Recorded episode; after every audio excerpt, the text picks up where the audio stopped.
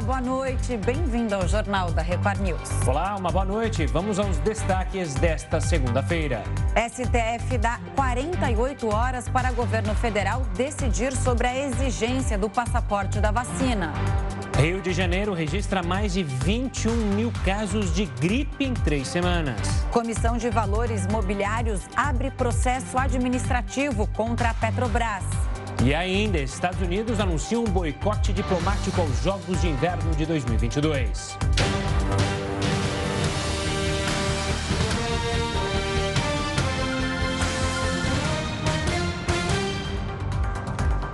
A ministra do Supremo Tribunal Federal, Rosa Weber, liberou hoje a retomada da execução orçamentária das emendas do relator, conhecidas como orçamento secreto.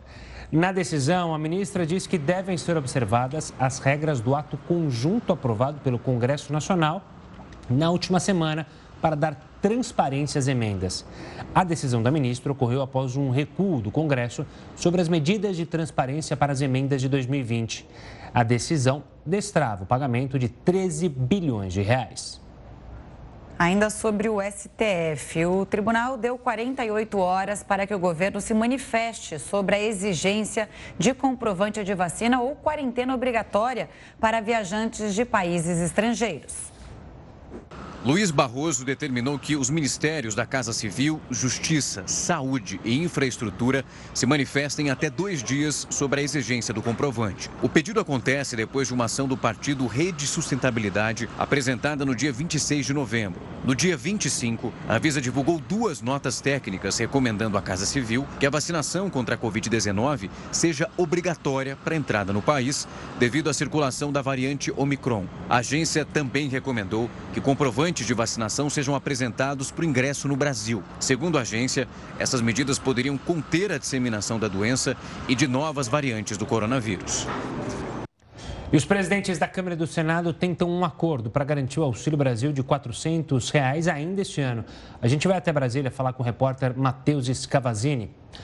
Matheus, uma boa noite. A ideia agora é fatiar a PEC dos precatórios, ou seja, aprovar apenas uma parte delas. Explica para a gente que acordo é esse. Boa noite, Gustavo, Camila. O presidente da Câmara, Arthur Lira, defende a promulgação apenas dos trechos que foram consenso na Câmara e no Senado. É, o chamado fatiamento. Dois trechos não foram alterados: a mudança no cálculo do teto de gastos e a possibilidade do parcelamento das dívidas dos municípios em até 240 meses. Esses já poderiam ser promulgados e abrir um espaço de 60 bilhões, suficiente para pagar o auxílio Auxílio Brasil de 400 reais e ajustar, corrigir o orçamento.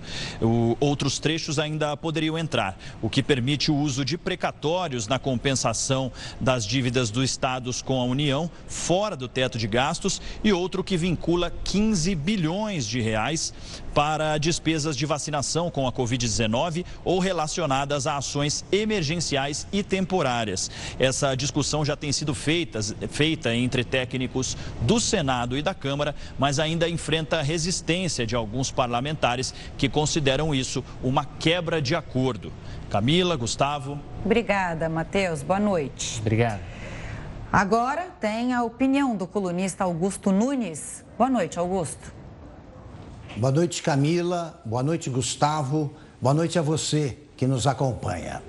Tudo começa a andar no Congresso quando tem início o que é chamado de esforço concentrado. Reformas adormecidas regressam à pauta de votações. Avança a tramitação de projetos de lei e propostas de emenda à Constituição. Medidas provisórias saem do baú. Sabatinas são transferidas das gavetas para uma data no calendário. E o país redescobre que o poder legislativo, quando quer, consegue melhorar a produtividade com um ritmo que, fora desse período, senadores e deputados parecem considerar inalcançável.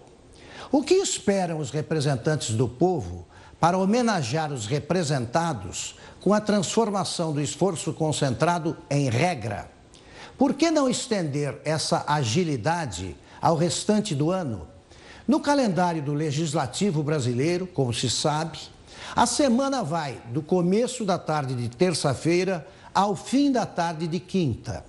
É improvável que os pais da pátria renunciem ao privilégio de passar as segundas e sextas-feiras longe do Congresso. Mas não seria demais sugerir-lhes que realizem sessões também nas manhãs de terças e quintas, ampliando em algumas horas a jornada semanal de trabalho. Obrigado, Augusto. Olha, a Comissão de Valores Imobiliários abriu um processo administrativo contra a Petrobras. A medida ocorreu após o presidente Jair Bolsonaro anunciar, sem dar detalhes, uma possível redução no valor dos combustíveis por parte da estatal. A ação da CVM busca analisar os fatos e identificar eventuais irregularidades na empresa. Se elas forem confirmadas, o caso pode ir a julgamento. Um dia depois da declaração de Bolsonaro, a Petrobras chegou a informar em nota que as correções nos preços dos produtos são realizadas no curso normal dos negócios e seguem as políticas comerciais vigentes. A política de preços da companhia é orientada pelas flutuações do valor do barril de petróleo no mercado internacional e pelo câmbio. O último reajuste foi feito no final de outubro. Falando em câmbio, o dólar abriu a semana em alta de 0,19%, cotado a R$ 5,69. É o maior valor alcançado em quase oito meses, desde 13 de abril, quando a moeda americana chegou aos R$ 5,70. Os investidores estão repercutindo a possibilidade de um aumento dos juros nos Estados Unidos antes do esperado. Já o Ibovespa, principal índice da Bolsa de Valores brasileira, emendou hoje a terceira alta consecutiva. Profissionais de saúde da Croácia confirmaram os dois primeiros casos da nova variante Ômicron no país. Os especialistas estão tentando descobrir qual a origem do vírus. A descoberta dos dois primeiros casos no país é intrigante. Isso porque as duas pessoas que testaram positivo para a nova cepa não viajaram para o exterior. A principal hipótese é de que um dos dois tenha contraído o vírus de outras pessoas, como em reuniões de trabalho. Se os especialistas estiverem certos, isso pode significar mais casos da nova variante no país, porque as pessoas que transmitiram o vírus ainda não foram identificadas. A Croácia, junto com grande parte da Europa Central e também Oriental, enfrenta um grande aumento de infecções neste outono. Os casos começaram a cair nos últimos dias. O país confirmou 728 novas infecções nas últimas 24 horas, enquanto 51 pessoas morreram. Até agora, a Croácia vacinou 54% da população. Ainda na Europa, 15 profissionais de saúde italianos chegaram à Eslovênia para ajudar os médicos do Exército nos hospitais. A Eslovênia tem cerca de 28 mil pessoas infectadas e mais de mil pacientes hospitalizados. Além disso, a partir de segunda-feira, os passageiros italianos devem ter um comprovante de vacinação ou um resultado de teste negativo para acessar o transporte público. O governo italiano também está aumentando as restrições para as pessoas não vacinadas, excluindo-as de restaurantes fechados, teatros e museus para reduzir a disseminação do vírus. O número de novas infecções na Itália tem aumentado gradualmente nas últimas seis semanas, mesmo antes de surgirem as preocupações sobre a variante Omicron. Prefeitos podem ser processados porque não investiram o mínimo obrigatório em educação durante a pandemia. A gente vem relatando aqui, né, Gustavo, os problemas desde o primeiro caso registrado no Brasil. E por isso, esse é um assunto para o Heródoto Barbeiro. Heródoto, ótima noite, boa semana para todos nós. Por que então não teve investimento em educação? Não tinha aluno? Bom, é o seguinte. Primeiro, eu acho que vocês topariam um convite para ir para Brasília, fazer uma comitiva lá em Brasília? Qual é? Qual seria o assunto? É, tudo pago, tudo pago, tudo pago e tal, hotel, avião, tudo mais. Você é bancar. Pago, logicamente, com a grana do contribuinte. Ah, eu não vou. É isso que os prefeitos vão fazer. Eles vão a Brasília amanhã, quarta-feira e tal, para poder conversar lá no Senado, no, perdão, no Senado, não, na Câmara dos Deputados. Né? Porque, logicamente, eles estão preocupados, porque podem ser condenados por improbidade administrativa. Ué, o que, que eles fizeram? Prefeito é obrigado, por força da Constituição, de investir 25% da receita da prefeitura em educação. Oito entre dez prefeitos não investiram. Então, não, não tem aula, não tem ninguém na sala de aula, não tem professor. E eles gastaram com outra coisa. Agora, no final do ano, foram feitos levantamento de coisas, e agora? Já pensou a confusão que vai dar? A quantidade de prefeito que pegou essa grana e gastou com outras coisas nobres, como shows, passeios, diárias. Até contei aqui a história de um carro do, do, de uma Secretaria Municipal de Educação que trafegava no domingo à tarde aqui pela Marginal em São Paulo, por aí afora. Pois é. Então tem que livrar a cara deles. Como? Mudando a lei. Olha que interessante. Não é que o crime não existiu, a improbidade existiu. Só que a gente vai mudar a lei e com a lei ela deixa de existir. Aliás, é um projeto que já foi aprovado no Senado. Esse, em vez de começar na Câmara, ele começou no Senado, já foi aprovado no Senado e agora é mandado para a Câmara dos Deputados. E lá então os prefeitos vão conversar com os seus, perdão, com os nossos representantes dizendo que eles não tinham o que fazer com essa grana. É muita grana. Pouca grana, 15 bilhões de reais. Aí os alunos ficaram sem aula, ficaram sem internet, fica, ninguém reformou coisa alguma, enfim, poderia ter gasto esse dinheiro em educação, sim. Tanto que agora, com a volta às aulas, muitas crianças não estão tendo aula porque não tem professor, porque está faltando professor, porque a escola não está organizada e por aí afora. Né? Então, essa é a, o cardápio dessa comitiva que vai estar em Brasília, então, tentando tirar os prefeitos dessa fria. Aí você vai dizer, bom, mas já foi aprovado no Senado. Tem chance de ser aprovado na Câmara? Qualquer um de nós é capaz de responder. O ano que vem tem eleição, e quem são os principais cabos eleitorais da eleição? Os prefeitos. Olha que interessante. E tudo vai acabar bem, né? Que na casa do vintém. É sempre assim no Brasil, parece, né, Heroto? Tem uma regra, a gente descumpre, então a gente muda a regra. Por que punir quem, quem desfez a regra? Então, é, tem a regra do teto de gasto, a gente dá um jeitinho para mudar. Tem a regra para investir em educação, a gente dá um jeitinho para mudar. É sempre assim e nada acontece com os poderosos, né? O sistema é tão Agora, um detalhe, Gustavo. Isso prova que não falta dinheiro para a educação. Correto ou não? Correto. Porque as pessoas que estão nos acompanhando, que pagam os impostos, não está faltando dinheiro para a educação. Os caras gastaram em outra coisa, pô. Como é que falta dinheiro para a administração? Falta é administração, falta uma organização melhor disso tudo. Pois e é. que as pessoas cumpram, então, o mínimo necessário, que é a aplicação de uma grana que já existe já existe no sistema educacional. Aí vem aí a, alguma entidade, faz o um levantamento, as crianças não são analfabetos funcionais, não sabem matemática, não, não tem aula, pô. Fazer como? Infelizmente. É, é, não. Tem toda a razão aí. Você tocou num ponto importante, né? Enquanto estava a pandemia, os alunos não, não estavam indo para a escola. Agora que todo mundo deveria voltar, não teve investimento, não pode voltar. Então é essa coisa, né? O sistema é tão corrompido que às vezes desanima, mas a gente tem que pegar esse desânimo e fazer a vingança nas urnas e votar muito bem escolhido quando a gente tem que tem tem voz, que é na, na eleição.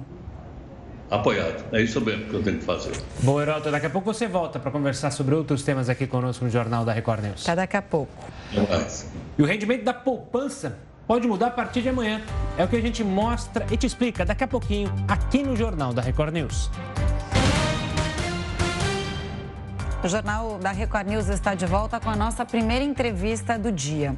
A regra para o rendimento da poupança pode mudar após a próxima reunião do Comitê de Política Monetária do Banco Central. Para falar mais sobre o assunto, a gente conversa agora com o Paulo Henrique Duarte, economista-chefe da Valor Investimentos. Paulo Henrique, ótima noite, seja bem-vindo ao nosso jornal. O que muda então? Ela vai ficar mais rentável? Isso mesmo. Boa noite, boa noite aos telespectadores. Na verdade, essa regra foi alterada em 2012, naquele momento que a taxa de juros começou a diminuir, né, para estimular mais a economia. E com a Selic batendo o 8,5% ao ano, volta a regra antiga antes de 2012. A poupança volta a render aqueles famosos 0,5% ao mês, mais a TR, a taxa referencial que hoje está zerada o que equivale a um rendimento levemente acima de 6% ao ano. 6,15, 6,2, dependendo ali do número de dias úteis. Paulo, além, a expectativa é óbvia que é a de aumento na taxa de juros. Além dessa alteração na poupança, outros investimentos mais conservadores também vão começar a valer mais a pena? Com certeza. A taxa de juros ela é como se fosse o preço do capital, o preço do dinheiro, né? Quando o Banco Central é, o Comitê de Política Monetária aumenta a taxa de juros, ela está, de certa forma, encarecendo o dinheiro no mercado como um todo, tanto para quem empresta quanto para quem toma emprestado.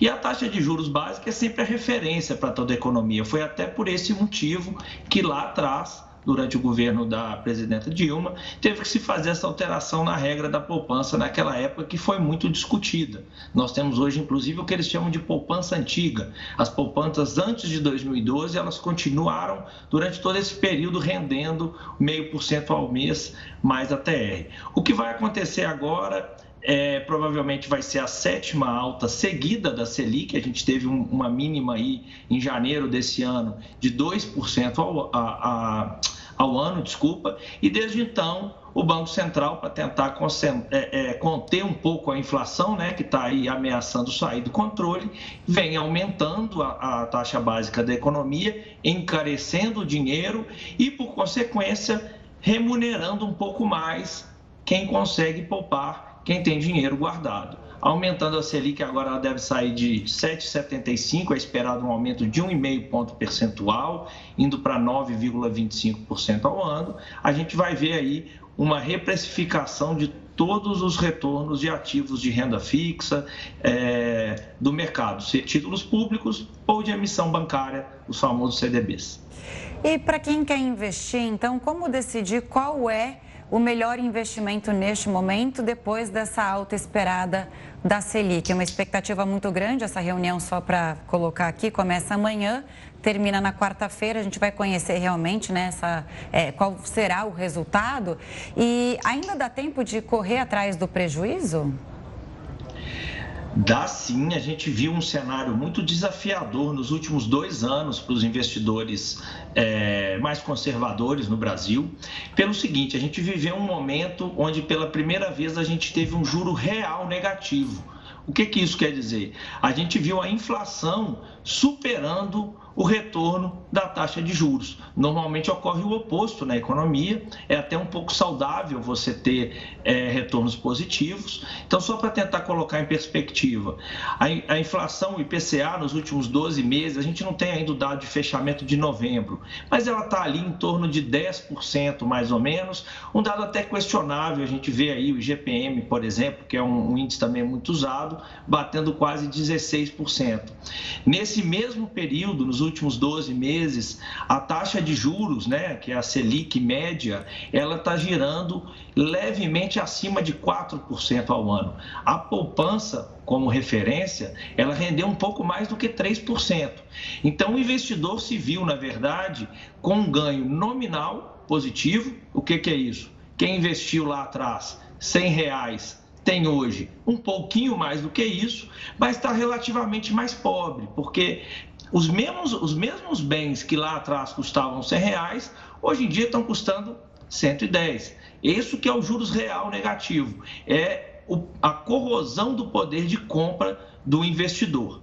Acaba que é, esse aumento da taxa de juros ele vem buscando também equalizar isso, né? É, além de conter a inflação, é importante conseguir repor o poder de compra. E aí não vale só para investidor. A taxa de juros ela é usada também é, como referência, às vezes, é, em contratos, é, na própria negociação de é, é, dissídio coletivo e tudo mais, são taxas que são muito importantes para a composição é, do poder de compra do trabalhador, dos investidores em geral.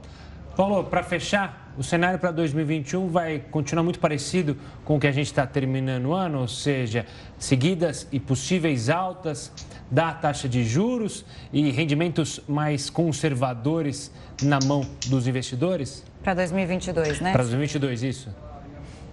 É verdade. A gente deve encerrar aí o ano de 2021 com a taxa na casa dos 9,25, mas quando a gente olha é, a própria curva de juros, né, que é, é comportamento esperado para as próximas reuniões do Banco Central, é, esse final da alta da Selic varia entre 11% e 12%, ou seja, a gente deve acompanhar ao longo de 2022 novos aumentos na taxa básica de juros. Além disso, o próprio Copom tem sido muito enfático nos comunicados, dizendo que ele vai levar a taxa de juros até onde precisar para conseguir controlar a inflação. Todo mundo sabe é, o quanto inflação é nocivo para a população, principalmente para a população mais carente, tá? que sente isso no bolso, é, nos alimentos, na gasolina, que tem sido tão discutida. Então, é, é, esse é, é, argumento de que o Banco Central não vai poupar o aumento da Selic para trazer a inflação para patamares mais no padrão normal, leva a gente a acreditar que realmente a gente vai ver a, a, taxa de juros de dois dígitos, coisa que a gente não via no Brasil desde 2018 ou 2017, se eu não me engano. Paulo Henrique, aquela velha história, né, de dar o remédio amargo para colocar ordem na casa. Vamos ver como vai ser o ano de 2022. Muito obrigada pelas explicações. Até uma próxima. Olha, vamos mudar de assunto. O julgamento da boate aqui chegou ao sexto dia em Porto Alegre. Um ex-funcionário da boate disse que a banda que fazia show na noite da tragédia já havia usado fogos de artifícios em outras apresentações. A testemunha disse que foi a um show da banda Gurizada Fandangueira uma semana antes do incêndio. E que, por causa dos fogos, teve que afastar quem estava em frente ao palco. A segunda pessoa a depor hoje foi o sobrinho de Elisandro Spor, que era sócio da boate e é réu no processo. O rapaz disse que estava no dia da tragédia e viu o tio desesperado tentando ajudar as pessoas a sair do local. O prefeito de Nova York anunciou que a vacinação contra a Covid-19 vai se tornar obrigatória para todos os trabalhadores do setor privado na cidade.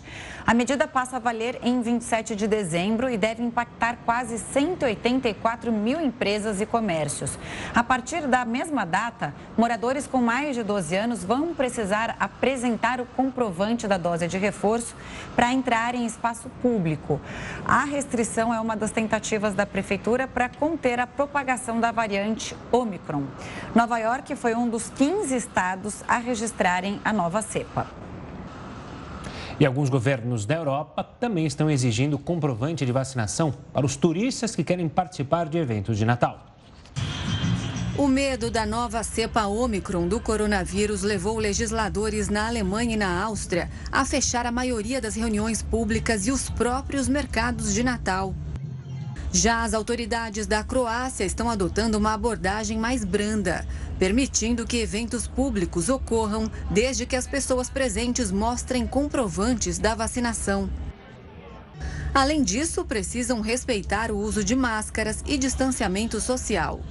Ao contrário de outros países europeus, o uso de máscara não é obrigatório ao ar livre. Como seres humanos, é muito importante que nos socializemos. E se o fizermos ao ar livre, o risco de infecção é muito menor. E claro, estamos aderindo a todas as regras prescritas pelas autoridades. A oportunidade de festejar também atrai turistas do exterior. Por isso, a grande preocupação. As árvores estão cheias de luzes. Tem muito lugar para tirar foto. Os enfeites de Natal estão impressionantes.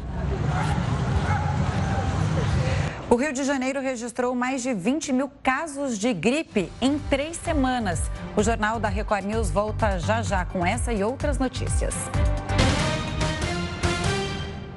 Jornal da Record News de volta para falar que quase 10 mil inquéritos sobre mortes de crianças e adolescentes tramitam sem solução nas delegacias do Rio de Janeiro. Alguns deles abertos há 20 anos. Esse número representa mais de 79% dos casos dos homicídios dolosos, quando há intenção de matar. Segundo o estudo da Defensoria Pública do Rio de Janeiro, na maioria das vezes, os ferimentos foram provocados por disparos de armas de fogo. Foram mais de 4 mil ocorrências. Na sequência estão as mortes registradas durante operações policiais, que representam cerca de 10% do total de homicídios dolosos contra crianças e adolescentes no estado. O Ministério da Saúde fechou hoje uma parceria inédita com a Universidade Britânica de Oxford. A Priscila Tovic acompanhou essa cerimônia e tem as informações direto do Rio de Janeiro. Boa noite, Priscila. Oi, Camila, Gustavo, boa noite para vocês, boa noite a todos. O Rio de Janeiro vai receber a primeira unidade da Universidade de Oxford, uma das mais renomadas do mundo fora da Inglaterra. O campus brasileiro vai formar novos pesquisadores. A ideia é começar com dois cursos já no próximo ano: um sobre doenças infecciosas e outro sobre desenvolvimento de vacinas. O ministro da Saúde, Marcelo Queiroga, exaltou o trabalho em conjunto com a universidade que é responsável pelo desenvolvimento da vacina AstraZeneca Oxford, a mais usada para imunização dos brasileiros. Camila Gustavo. E o boletim da Fiocruz identificou que casos de síndrome gripal aumentaram em 13 capitais no Brasil. Só na cidade do Rio de Janeiro, mais de 21 mil pessoas foram diagnosticadas com influenza H3N2, isso nas últimas três semanas. Para falar mais sobre esse surto viral, o Jornal da Record News conversa agora com Edmilson Migovski, médico infectologista e professor na Universidade Federal do Rio de Janeiro. Doutor, uma boa noite, obrigado pela participação. Existe alguma explicação para esse surto em 13 capitais, em especial no Rio de Janeiro? É muito curioso, né? Um período que não costuma haver circulação do vírus influenza, pelo menos na região sul, centro-oeste e sudeste você vê o vírus influenza circular um pouco mais né, nessa, no, no, meio do ano, junho, julho, agosto, nessas regiões, sendo que no norte e nordeste é mais em janeiro, fevereiro, por conta da, do momento das chuvas dessas regiões. Então, é algo pouco comum e realmente bem estranho, né? E, e reflete, em parte, a, a não cobertura vacinal completa, como deveria ser. Até porque o Ministério da Saúde não disponibiliza vacina para todo mundo. Disponibiliza cerca de 70 milhões de doses, basicamente para o grupo de maior risco. Seriam os adultos com mais de 55 anos, crianças de 6 meses a 5 anos, população carcerária, gestantes, indígenas, é, profissionais de saúde, também adolescentes privados de, de liberdade, né, medidas socioeducativas. Então, nem todo mundo tem direito a receber essa vacina. E você vê no Rio de Janeiro né, o, o grupo que está mais adoecendo são jovens né, e os adultos jovens. Olá, gente. Aí a importância de se vacinar, né? O, a gripe, normalmente, os brasileiros se vacinam uma vez a cada ano. Esse ano é, ficou aquela coisa, ah, não, tem que esperar o prazo da Covid. Então, as pessoas tomaram priorizaram a vacina contra a Covid, mas agora é bom se vacinar contra a gripe, até porque não tem mais essa história do intervalo. A pessoa pode tomar a vacina quando quiser e tem inclusive uma campanha nacional de vacinação rolando. Agora, doutor, essa H3N2 influenza, qual é a característica desse vírus? É igual os outros vírus de influenza, né? Febre alta, mal-estar, dor no corpo, calafrio, dor de garganta pode cursar também com diarreia. Né? O que chama atenção na influenza, diferente da Covid-19, que a influenza já começa te derrubando. Né? Você sabe a hora que você adoeceu e você já quer buscar uma cama para poder dar aquela repousada, para poder se recuperar. E na Covid, não. Na Covid, o quadro tende a piorar lá para o quinto, sexto, sétimo dia. E costumo dizer né, que vacinação contra a gripe, o melhor momento é maio, junho, julho, porém, antes tarde do que nunca. Claro. Doutor, além de, obviamente, sobrecarregar o sistema de saúde, um número de casos muito grande, tem alguma complicador maior se a gente olhar esse surto da influenza junto com uma pandemia que ainda está longe de terminar? É, né, a gente percebe a confusão do diagnóstico. Por isso que é muito importante, sempre possível, existem testes rápidos, né, que você, é, com hastezinho, com algodão na ponta, você aplica numa placa e, esses, e essas placas dizem se tratar de vírus influenza ou se tratar de vírus SARS-CoV-2 que causa a, a Covid-19. E qual é a importância de saber o diagnóstico? É, para a gripe, por exemplo, tem um antiviral licenciado para esse fim e também deveria ser iniciado o quanto antes, de preferência às 24, 48 horas. não negligencie, não subestime, não confie na gripe. As pessoas que não dão bola para a gripe certamente estão confundindo gripe com resfriado.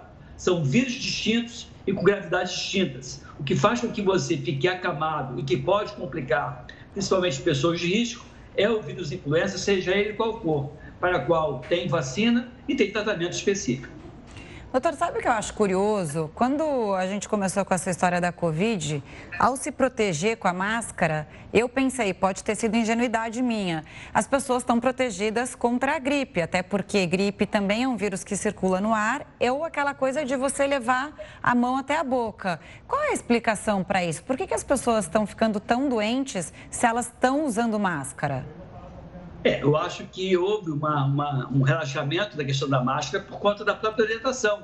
Né? Você tem a doença a Covid sob controle, eu acho que as pessoas que ficarem confinadas um tempão presas, nesse sentido, vacinadas e protegidas e abrindo mão de alguns cuidados. Eu acho que o legado que a gente tem que deixar por conta dessa pandemia é a obrigatoriedade do uso da máscara, sobretudo para quem tem sinais e sintomas de alguma virose qualquer. Uhum. Então, se eu tenho sinais e sintomas hoje se eu estiver inserido no contexto da sociedade, que não obriga o uso da máscara por conta da Covid, eu vou usar máscara se eu tiver com algum sinal, algum sinal ou sintoma respiratório, seja gripe, seja resfriado, seja Covid. E aí eu vou redobrar o cuidado com a higienização das mãos, não me aproximar das pessoas e manter a máscara, que é isso que eu quero, né? é isso que eu, que eu desejo. Que as pessoas, quando olhem umas para as outras e aquela está com a máscara, provavelmente ela está infectada e está respeitando você e não por medo de você. Essa é a tendência, tão logo a gente volte a viver uma normalidade em relação ao Covid-19. Doutor, obrigado pela participação aqui conosco, analisando então esses dados é, que chamam a atenção, principalmente por causa do vírus influenza. Um forte abraço e até uma próxima. Mais do que explicações, orientações, né? É bom a gente ficar atento e seguir essas orientações. O setor automotivo vem se recuperando gradualmente e atingiu os melhores índices de produção no ano. Os fabricantes esperam que o cenário melhore a partir do começo do ano que vem, mas a situação só deve voltar ao normal mesmo no final de 2022. Novembro foi o melhor mês do ano para a indústria, com 206 mil unidades produzidas. Mas, mesmo assim, o número foi 13% menor que no mesmo mês do ano passado. A associação do setor diz que tem carros incompletos parados nos pátios. Isso prejudica diretamente as vendas. Em novembro, houve um aumento de mais de 6% nos licenciamentos na comparação com outubro. Mas, se comparado a novembro de anos anteriores, foi o pior resultado em 16 anos. A erupção de um vulcão deixou um rastro de destruição na Indonésia. O Jornal da Record News volta daqui um minutinho. E o Facebook foi multado pelo Procon aqui de São Paulo por má prestação de serviços. A empresa deverá pagar mais de 11 milhões de reais pelo apagão dos aplicativos no dia 4 de outubro. Na ocasião, o WhatsApp, Instagram e o Facebook ficaram fora do ar por quase seis horas. O Procon notificou o órgão em outubro pedindo explicações sobre a pane. O Facebook ainda pode recorrer para não pagar a multa. Olha, os carros populares estão com os dias contados no Brasil. Ninguém se conforma, né, Gustavo, mais com um Fusquinha ou sucessores. Você é desses ou você, quando vê um Fusquinha na rua, para e fica lá admirando? Eu não, não tenho esse apego com carros, não. Eu sei que tem gente aqui na nossa equipe que tem um Fusquinha que é lindo. Esse eu sei dizer, né, Luizão, nosso DTV. Que ele cor, hein? tem um Fusquinha verde que é maravilhoso, é, é um brinco. Tem, Mas né? Esse tem é de Fusquinha azul. E aí tem, colocam uma, uma roda branca, assim, é, meio off-white. É, dá para caprichar. Bom, esse é um assunto por Heródoto Barbeiro, como o Gustavo sempre diz que tem uma Kombi aqui, né? Então vamos perguntar para ele, Heródoto, qual o motivo dessa ameaça aos carros mais baratos, tão tradicionais, né? Que fizeram parte da história da, do automobilismo aqui no Brasil? Olha, uh, Camila, é o seguinte, você sabe que uma empresa, ela só fabrica um produto quando há mercado. Né? Quando não tem mercado, ela não fabrica. Primeiro ela olha para o mercado, depois ela fabrica. Porque se ela fabricar primeiro, depois for no mercado, ela corre o risco de ninguém gostar e ninguém comprar e ela vai ficar com um problemão. problemão. Mico na mão. Pois é, o que a indústria nacional está de olho é o seguinte, as pessoas não estão mais se conformando com o chamado carro popular, hum. o carro básico. Né? O tempo mudou. Eu não sei se vocês se lembram, mas quando assumiu a presidência da República o presidente uh, da época, que era o vice do Collor, ele, ele, o Itamar Franco, ele era um homem saudosista. E a empresa, Volkswagen, tinha parado com Fusquinha. E ele foi lá na empresa e pediu para voltar a fabricar um Fusquinha mais barato. Chamava pé de boi. Hum. E o povo apelidou carinhosamente de Fusquinha Itamar. Por quê? Porque o pessoal não tinha dinheiro, né? E era um carro, vamos dizer, praticamente sem equipamento, baratinho. E aí então as pessoas compravam. Mas agora o consumidor brasileiro ele está mais requintado. Aqueles carros populares não tinham airbag, ar-condicionado, câmbio automático, direção hidráulica, frigobar. Ah, desculpa, frigobar não, é uma minha. Então hoje, a população, o consumidor, ele está querendo tudo isso no carro. Então, que as montadoras estão de olho no mercado e elas estão produzindo em grande quantidade o chamado SUV. Tudo quanto é montadora tem SUV, tem SUV de tudo quanto é jeito. Ou então esses picapes enormes que a gente vê circulando na cidade. Então são os carros, logicamente, que a população quer comprar e as montadoras, então, por esse motivo, percebem que não vão mais ganhar tanto dinheiro com o carro popular, o carro popular mais barato, e é melhor vender esses carros que têm uma quantidade imensa de equipamentos e, consequentemente, eles ficam mais caros. Agora, o que me chama a atenção também é o seguinte: mas será que essa turma está com uma grana no bolso para comprar um SUV? Um SUV deve custar quanto? 80 mil reais, 90 mil reais. E tem aqueles mais sofisticados. Nós estamos com dólar em alta, inflação, desemprego e os carros populares estão ameaçados a desaparecer da praça, pelo menos os dois mais conhecidos, o Gol da Volkswagen e o Uno da Fiat. Isso porque o público agora está querendo carro. Agora, como o país é um país aberto, né, de economia de mercado, quem sabe se não aparece uma outra montadora internacional aí que queira vir e vender carro popular para que a população possa comprá-los. Por enquanto, uh, parece que eles vão realmente terminar e as pessoas vão andar então com carro de ar condicionado. Aquele Fusquinha do Itamar não tinha nada disso. Tá? Tinha quatro rodas e um step. Uma pena, né? Agora, preciso confessar um negócio para vocês, só um comentário. É, as pessoas hoje elas têm mais alternativas para se locomover, né? Antigamente o carro popular era mais do que necessário. Hoje em dia tem carro usado que faz muito bem a função, até mais fácil encontrar peça, tem toda aquela história que você já trouxe aqui para a gente no jornal. Quando você falou do frigobar no carro do Itamar, é, na brincadeira, eu imaginei só Kombi. Agora né, tem uns carros que as pessoas alugam, tipo uma limousine para passar o Réveillon, que tem aquelas luzes, sabe? E aí a Kombi do Heródoto conduta é essa, da festinha. Sexta-feira ele se manda na Kombi com frigobar ali, com a luz. é isso, né? E a outra coisa que eu queria contar para vocês. Vocês acreditam que eu aprendi a dirigir num Fusquinha? Mas, aprendeu, mas aprendeu aprendi mesmo? a dirigir num Fusquinha. Mas aprendeu mesmo? Fusquinha da minha época. Fusquinha da minha época, né? Então, aprendi a dirigir num Fusquinha, eu achava um barato, era bom e tem aquela coisa, né? A, a direção era maior e tal. Aprendi, aprendi. E só uma questão. E tinha uma facilidade, viu, Gustavo? Diga. Se quebrava com um pedacinho de arame, você era capaz de arrumar e sair andando. Agora, com esses carrões aí, meu amigo, você abre a tampa, é só alta tecnologia. Você tem que ter um computador para poder mexer é. no carro. Exato, era todo mundo dando um pouquinho de MacGyver na, na época que tinha o Fusquinha. E só um detalhe também que você me falou, né? Carro popular infelizmente, no nosso país já não existe faz tempo, né? Como você bem mencionou, né? o preço do dólar, o câmbio, os impostos. É muito difícil hoje você conseguir ter um carro pelo preço justo. Muita gente se cobra, a gente conversa na rua com as pessoas, falam como está caro o preço do carro, não tem condições. Então a tendência muitas vezes, como muita gente tem feito, é alugar, vai pegar carro por assinatura, vem se criando novas tendências aí de mercado, né? Carro por assinatura mensal, porque comprar o carro tá complicado, né, Heroto? Tá complicado. A Fusquinha voltou uma época. A Kombi não. a Kombi queria fazer um, uma estilosa nova, quem sabe refazem, né? Heroto. A festinha, a Kombi da festinha. A gente, Até amanhã, gente. A gente volta Beijo falar aí, obrigado. Tchau, Beijo tchau. grande.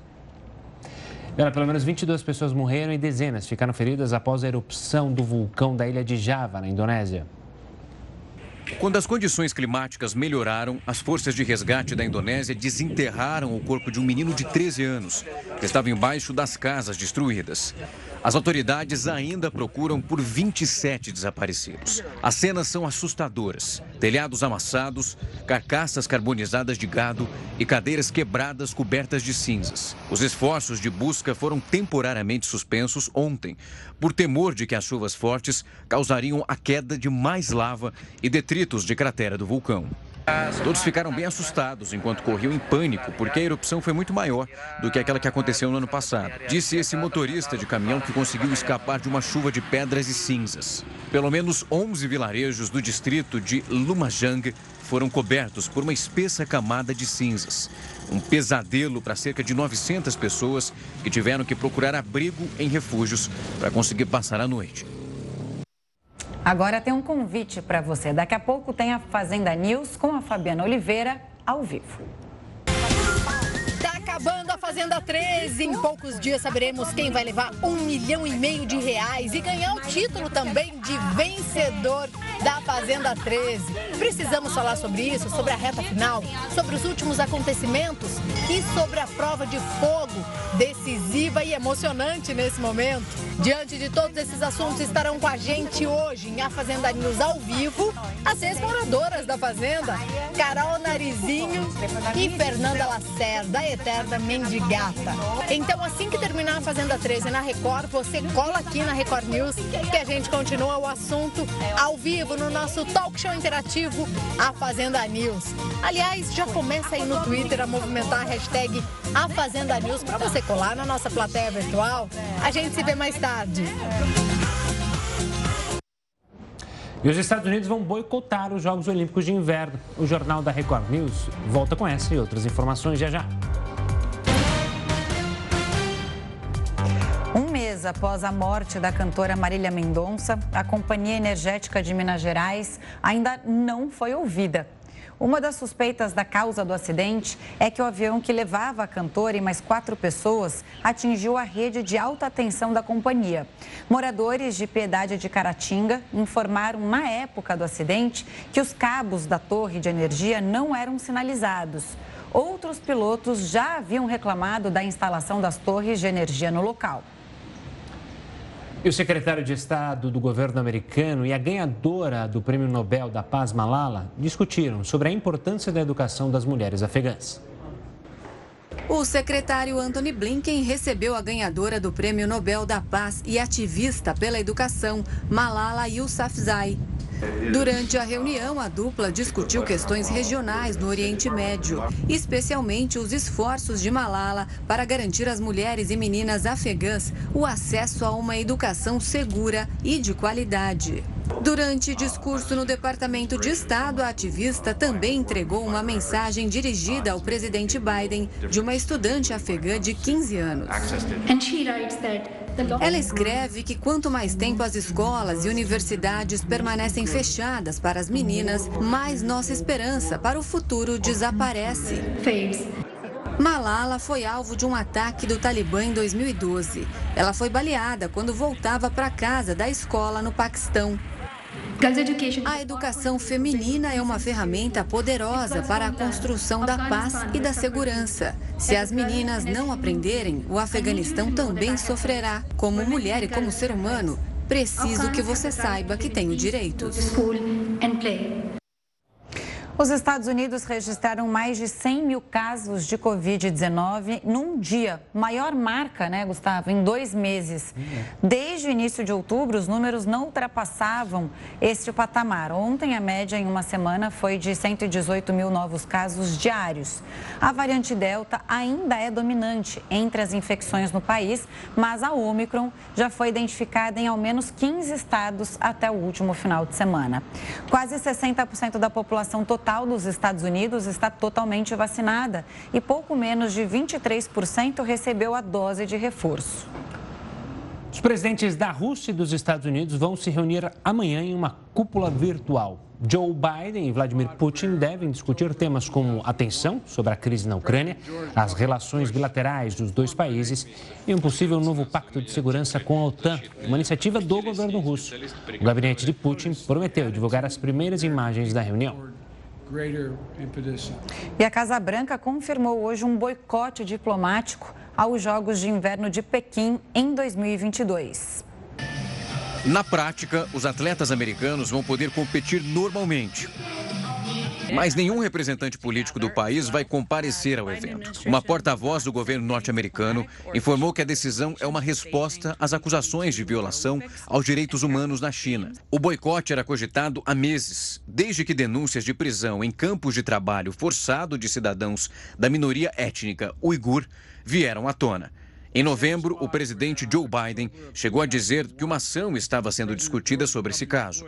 A última vez que os Estados Unidos boicotaram um evento olímpico foi durante a Guerra Fria, em 1980, nos Jogos de Moscou. Mesmo antes da confirmação, as autoridades chinesas ameaçaram uma retaliação se a Casa Branca realmente tomasse essa atitude. Segundo o representante do Ministério das Relações Exteriores da China, os Jogos Olímpicos de Inverno não podem ser palco de uma provocação política. A competição em Pequim vai ser disputada entre os dias 4 e 20 de fevereiro do ano que vem. O Jornal da Record News fica por aqui. Muito obrigada pela audiência. Uma ótima noite, uma ótima semana e na sequência vem a Renata Caetano com o News das 10. Renata, uma ótima noite para você, um ótimo trabalho.